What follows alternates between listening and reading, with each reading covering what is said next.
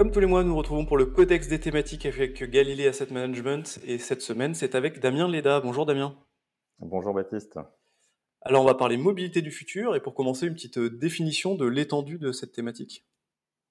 Alors, derrière ce libellé, qu'est-ce qu'on retrouve? On retrouve une thématique en réalité assez large qui regroupe plusieurs solutions de déplacement individuel ou collectif allant de l'automobile à l'aéronautique. Néanmoins, l'un des principaux enjeux actuels de la thématique est bien de se positionner sur la poussée de l'optimisation énergétique et notamment via l'électrification des véhicules. Donc, bien que parfois euh, très controversé sur son bien fondé en termes d'impact euh, environnemental, en mmh particulier sur la question de la production et du recyclage des batteries, l'électrification des véhicules accélère pourtant nettement, plus 29% sur un an glissant par rapport à 2022. On mmh voit donc bien que c'est une tendance de fond, de moyen long terme, elle est structurelle et elle est internationale. Alors quelles sont les perspectives de croissance, euh, les atouts et, les risques de, cette thématique? Alors du côté des atouts, on trouve chez certains acteurs une capacité à fournir un fort contenu technologique, notamment mmh dans la sécurité et la connectivité.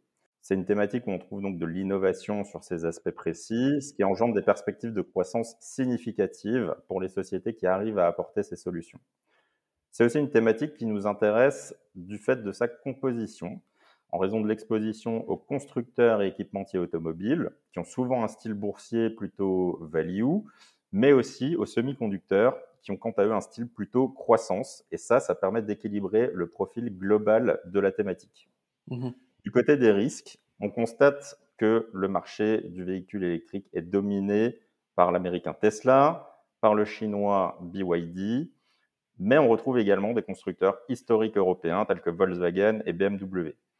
Donc cette offensive chinoise hein, via BYD arrive en Europe, donc attention à la guerre des prix qui est en train de se matérialiser sur certains segments. Il faut souligner aussi que c'est une thématique par essence cyclique, fortement corrélée au contexte macro. C'est donc un pari très contrariant à l'heure actuelle du fait de la récession manufacturière en cours. Et on constate des niveaux de PMI allemands manufacturiers qui sont déjà très bas. Alors d'une manière générale, le secteur auto fait face à d'importants défis du fait des taux d'intérêt élevés et de l'inflation qui rognent le pouvoir d'achat. Les coûts augmentent, les investissements requis dans cette transition sont importants et ça entraîne un pincement sur des marges qui ont été pourtant records récemment. Du côté des semi-conducteurs, l'autre point fort de la thématique, le secteur pâtit encore d'inventaires élevés, mais le segment automobile justement résiste et une reprise pourrait se dessiner en 2024. Les valorisations de certains acteurs sont selon nous euh, assez faibles hein, et intègrent sans doute déjà une partie des potentielles révisions baissières à venir. Néanmoins, j'insiste, il faut rester très vigilant car une récession plus prononcée changerait forcément la donne sur la durée du ralentissement actuel et donc sur le potentiel de la thématique. Euh, justement, en termes de performance, vous avez des indicateurs euh, chez Galilée, on en parle régulièrement. Euh, qu'est-ce que ça donne cette thématique? Tout à fait. Alors, notre indicateur thématique Galilée affiche une performance d'un peu plus de 8% depuis le début de l'année sur cette thématique, ce qui constitue une, assez bonne performance relative hein, qui se situe dans la borne haute des 25 thématiques présentes dans notre codex.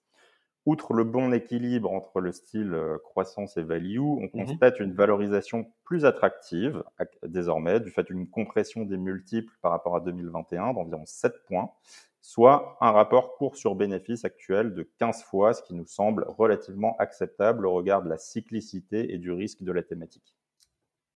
Alors à finir par des exemples d'investissement, comment s'exposer à cette thématique?